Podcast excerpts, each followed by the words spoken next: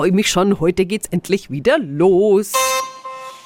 Oh, das ist schon schlimm. Oh, Hände. Immer wenn dieser Ton ertönt, dürfen zehn Comedians auf keinen Fall lachen. Wir Zuschauer aber umso mehr. Das ist Last One Laughing oder kurz LOL.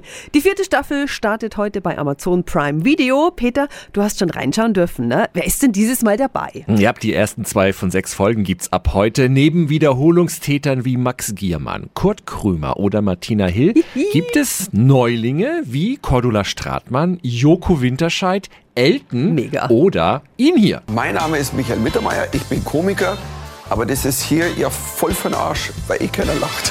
Und dann ist auch jemand dabei, der ist gar kein Comedian, sondern Schauspieler. Moritz bleibt treu. Zieht euch warm an.